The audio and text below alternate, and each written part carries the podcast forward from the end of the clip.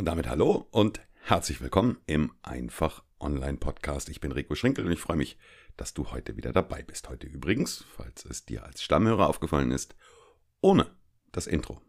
Über das Intro und das Outro und Sinn oder Unsinn und Pro und Contra habe ich in der letzten Podcast-Folge ja gesprochen und diese Folge ist jetzt ohne mein übliches Intro.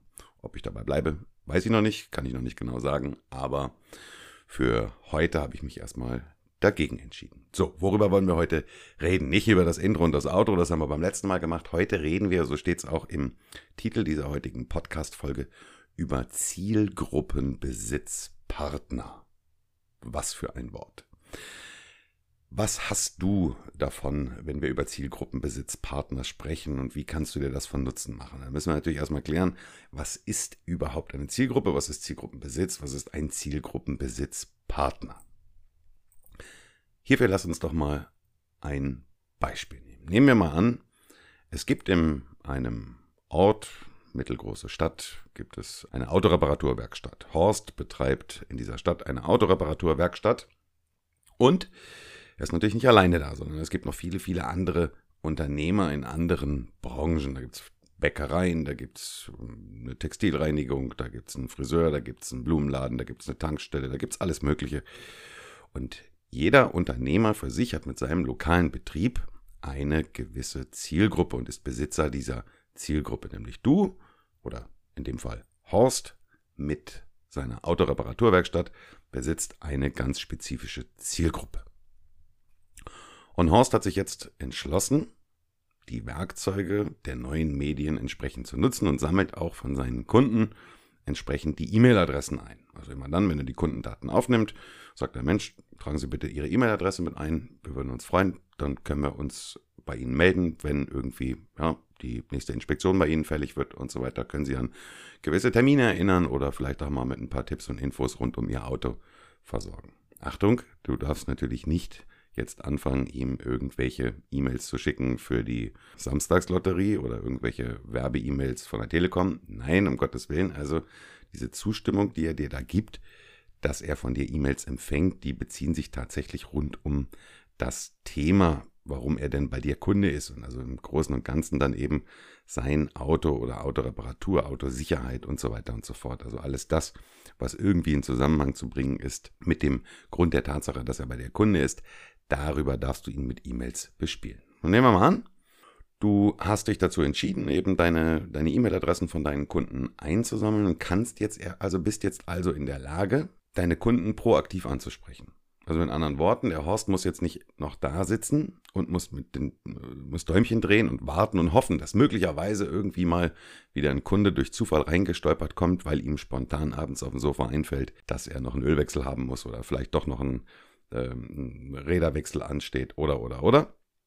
Sondern Horst kann jetzt ganz proaktiv seine Kunden anmailen und kann sie zum einen natürlich mal mit Informationen rund um das Auto versorgen, aber zum Beispiel auch auf eine gezielte Kampagne aufmerksam machen. Jetzt stellen wir uns mal vor, es steht der Valentinstag ins Haus. Es ist Valentinstag und Horst entscheidet sich, seine Kunden anzumelden und schreibt, liebe Autokunden, was lieben wir Deutschen? Wir lieben unsere Frauen und unsere Männer und unsere Haustiere und natürlich unsere Autos.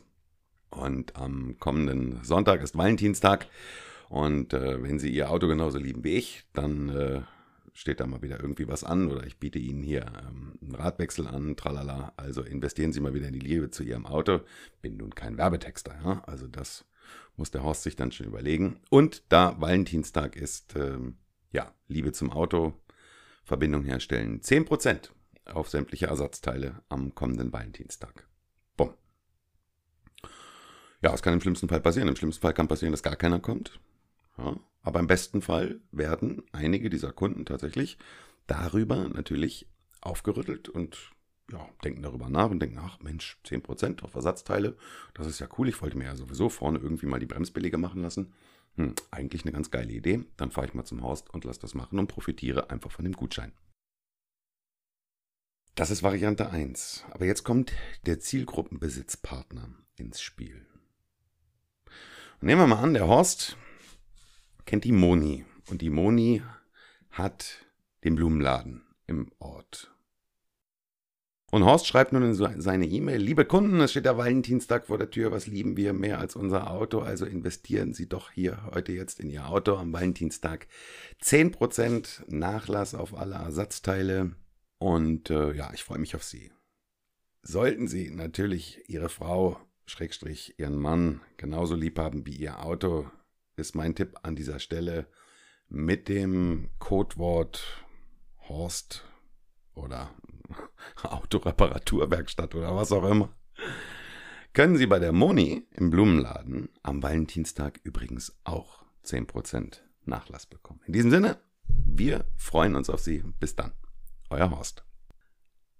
Was hast du also gemacht? Also der Horst hat sozusagen die Moni mitpromotet. Also für alle diejenigen, die beim, beim Thema neue Bremsbelege, Bremsscheiben, Radwechsel ausgestiegen sind, weil sie das alles abhaken konnten und gesagt haben, hm, ja, nee, brauche ich nicht die kannst du jetzt zusätzlich nochmal ansprechen und sagen, ey, denk aber dran, es ist Valentinstag, Frauchen möchte auch Blumen haben.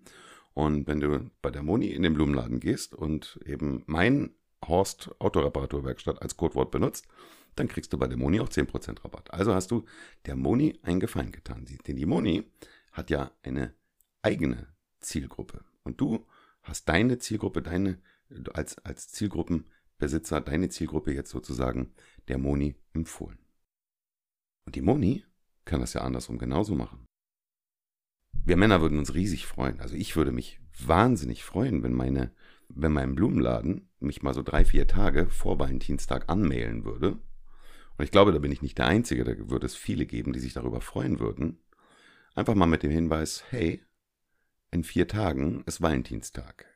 Und wenn du deine Frau genauso lieb hast, wie ich das denke, dann biete ich dir hier an. Am Valentinstag alles ab 15 Euro Einkaufswert kriegt 10% Nachlass. Also bei uns Männern muss man immer schon mal irgendwie so beim Blumenladen so einen, so einen Mindesteinkaufspreis nennen. Das macht durchaus Sinn, damit wir nicht da reingehen und eine einzelne Blume für 2,80 Euro kaufen. Ja? Also irgendwo bei 15, 20 Euro einsteigen und dann sagen, hey, alles über 20 Euro, kriegst du 10% Nachlass. Das kann die Moni machen. Aber die Moni kann ja auch sagen, hey, in vier Tagen ist Valentinstag, kriegst 10% Nachlass, wenn du über 20 Euro bei mir einkaufst. Ach übrigens, wenn du dein Auto auch ganz doll lieb hast, beim Horst in der Autoreparaturwerkstatt kriegst du mit dem Codewort Monis Blumenladen auch nochmal 10% Rabatt bis zum Ende des Monats. Mein Tipp an der Stelle. Das ist das Geheimnis.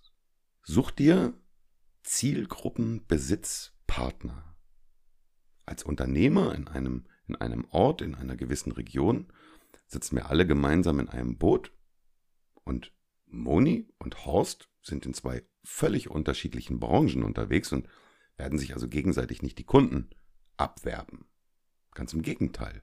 Sie haben die unheimlich geniale Möglichkeit, sich Kunden gegenseitig zuzuspielen und sich gegenseitig zu promoten.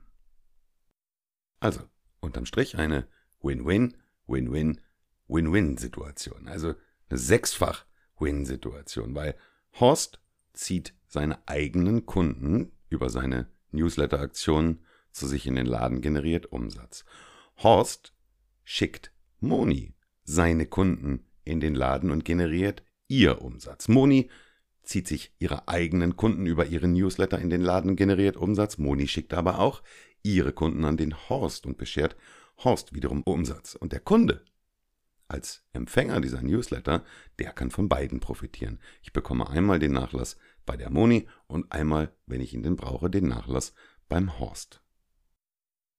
Das Ganze ist eine absolut gängige Praxis im Onlinehandel. Also vielleicht hast du das auch schon mal bei dir erlebt, wenn du ein Paket bestellt hast, bei Amazon zum Beispiel, und du machst das Paket auf, dass in diesem Paket nicht nur dein bestellter Artikel drin ist, sondern auch Gutscheine und Rabattkarten von völlig anderen Händlern, die allerdings mit einer völlig anderen Produktpalette auftreten und dementsprechend keine direkten Konkurrenten des Händlers sind, bei dem du jetzt gerade gekauft hast, sondern was völlig anderes anbieten. Ja, das ist der Tausch der Kundenbesitzgruppe und des gegenseitigen Promotens. Die Online-Händler machen es uns vor und wir als lokale Unternehmer können das genauso machen, wenn nicht sogar noch viel besser, weil unsere Kunden in der Region uns in der Regel kennen. In diesem Sinne, arbeitet miteinander und nicht gegeneinander. Setzt euch mal zusammen bei einem Stammtisch am Abend und überlegt, wie ihr als Kundenbesitzer euch Kundengruppen, Besitzpartner suchen könnt und euch untereinander austauschen könnt, um beide davon zu profitieren. Und damit sind wir schon am Ende der heutigen Folge angekommen. Ich freue mich, dass du dabei warst und ich würde mich riesig freuen, wenn du mir ein Feedback gibst. Arbeitest du schon bei dir im lokalen Bereich mit Zielgruppenbesitzpartner? Wie setzt ihr das im täglichen Business um? Wie macht ihr das? Hältst du es für eine gute Idee? Ich freue mich auf dein Feedback und wenn dir die Folge gefallen hat, freue ich mich, wenn du mir bei iTunes eine gute Bewertung hinterlässt. Nur mit guten Bewertungen kann dieser Podcast auch für andere mehr in die Sichtbarkeit kommen und andere können auch von diesen Tipps profitieren. Da ich das sage, kannst du als Stammzuhörer jetzt schon davon ausgehen, dass auch mein Outro bei der heutigen Folge fehlen wird. An dieser Stelle viele Grüße, tschüss, Cheerio und bis zum nächsten Mal, dein Rico Schinkel.